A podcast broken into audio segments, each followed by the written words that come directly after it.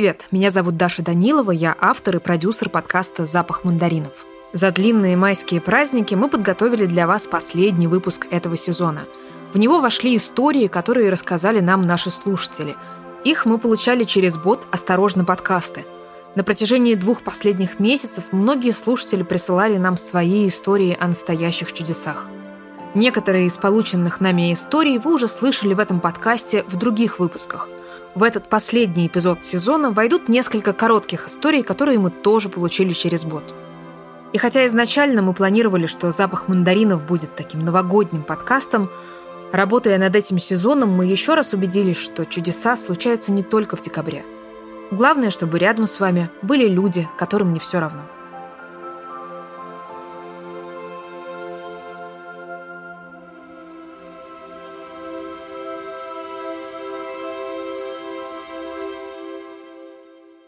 Хочу рассказать историю, которая заставила меня поверить в чудо в добрых людей, и что все может быть совершенно прекрасно в самый последний момент, когда и не ждешь. Я получила много лет назад серьезную травму и попала в больницу. Мне нужна была дорогостоящая операция. Ни у моей семьи, ни у меня не было денег. И без этой операции перспективы были очень нерадужные. Я должна была год лежать прикованной к кровати, не вставая, а дальше совсем уже туманно. И в тот самый день, когда я должна была подписать отказ от операции, ну, соответственно, отказ от всей своей жизни, можно сказать, ко мне в палату зашла девушка, это едва знакомая мне моя однокурсница – которая в руках держала коробочку картонную, полную денег. Там была собрана вся сумма, необходимая на операцию, бумажными купюрами, монетами, всем чем угодно.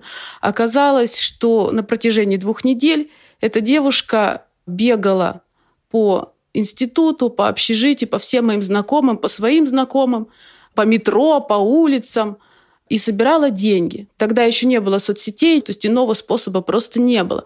И девушка ногами, руками обижала весь город, всех знакомых, собрала нужную сумму без моего ведома, принесла мне ее, просто отдала. С тех пор э, это моя лучшая подруга, мы дружим уже 20 лет с ней. Это самый прекрасный человек, и я верю, что таких людей много.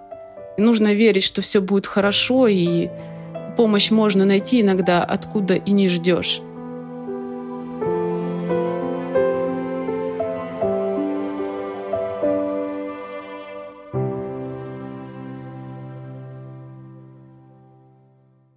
Меня зовут Светлана, я живу в Турции с 2009 года, но все последние события я встретила в Москве в своей рабочей поездке. Пару дней назад, когда я улетала обратно в Турцию, я успела буквально прыгнуть в последний вагон на борт турецкого «Пегасус».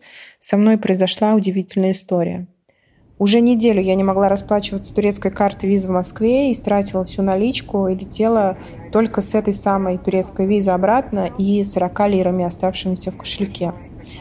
Лететь вместо привычных двух с половиной часов до Стамбула пришлось четыре с половиной в облет всего. И я решила заказать себе обед. Выбрала что-то, размечталась наконец поесть, но Стюарт ответил «only cash». Я показала ему турецкую карту, не волнуйтесь, мол, а, с ней точно ничего не произойдет, она рабочая. Но он все же повторил, что расплачиваться можно только наличкой. На обед 40 лир, конечно, бы не хватило, и тогда я заказала кофе. Посмотрела в меню, что оно стоит около 4 евро, и протянула свои 40 лир. Но Стюарт огорчил меня и сказал, что этого не хватит. Что же было поделать? Не хватит, так не хватит. Я на всякий случай порылась еще в сумке, но там, кроме 50 рублей, э, ничего не нашла. Каково же было мое удивление, когда Стюарт пошел к общему кофейнику, который предназначен для кабин крю и пилотов, и налил кофе в большой картонный стакан, да еще и спросил, сахаром или без. Мои несчастные 40 лир он э, отдал обратно и пожелал хорошего полета. Давайте хранить в себе человека. Вот прямо с сегодняшнего вечера давайте будем участливы даже с незнакомыми. Любите не только своих, но и прохожих, просящих помощи. Заглядывайте в лица, а не проходите мимо.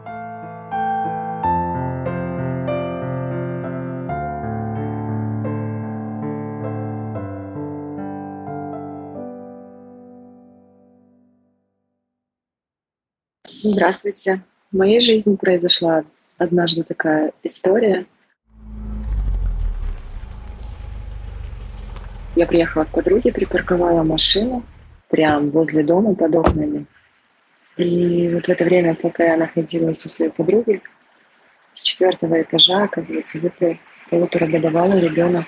Вот он так благополучно упал на капот моего авто, что остался жив, и даже не было ни одного перелома, ушиб брюшной полости. Я считаю, что это чудо.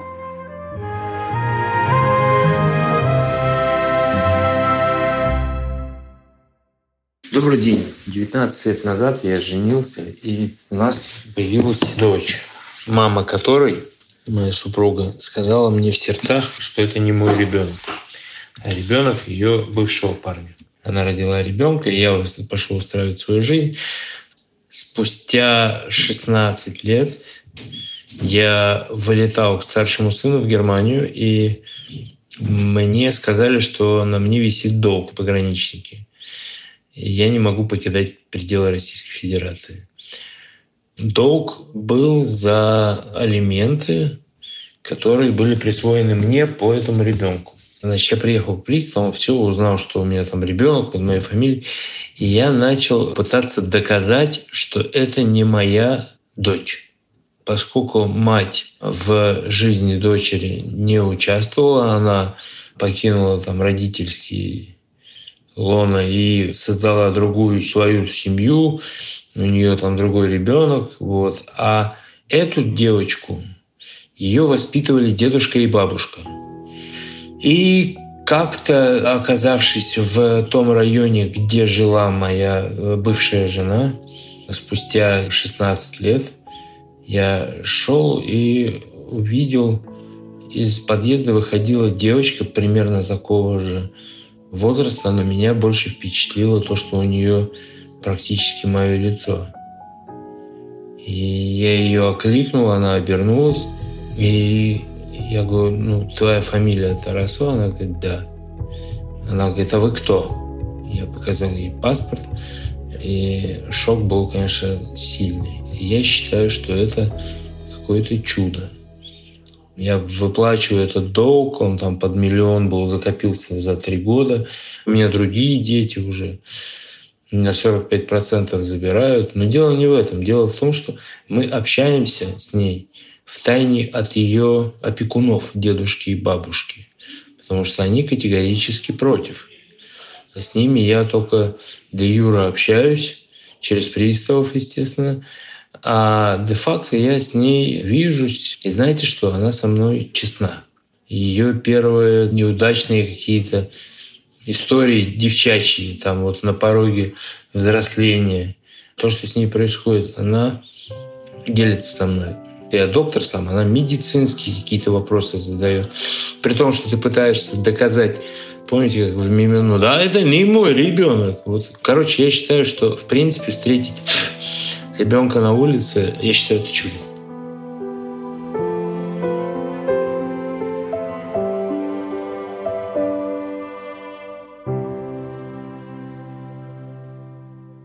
Меня зовут Таня. Я из Харькова. Сейчас мы с сыном не живем дома, но тогда, в мирные времена, когда ему было 8 лет, весной, в пасхальную неделю, мы шли с ним через парк, чтобы посмотреть на выступление его одноклассницы по художественной гимнастике.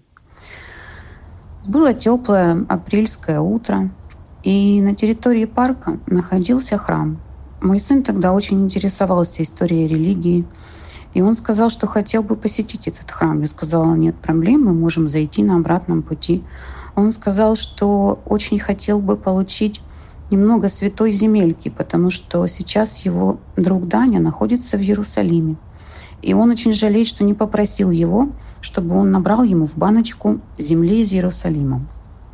Я фыркнула, потому что эта идея мне показалась совсем просто ерундой. Я говорю, ну вот Дане больше нечего делать, как ходить по Иерусалиму с баночкой, собирать тебе земельку. У сына развязался шнурок, он отошел в сторону, чтобы его завязать, и что-то увидел. говорит, мама, что это? Он поднял с земли такую маленькую колбочку.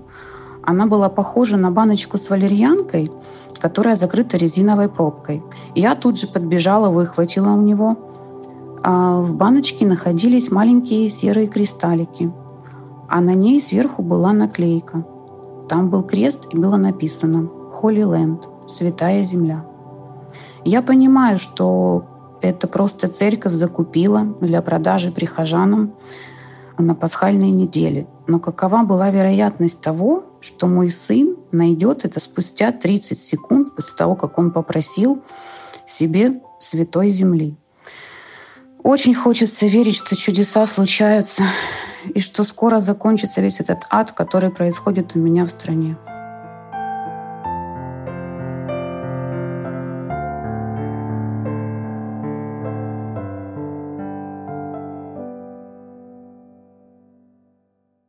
Добрый день.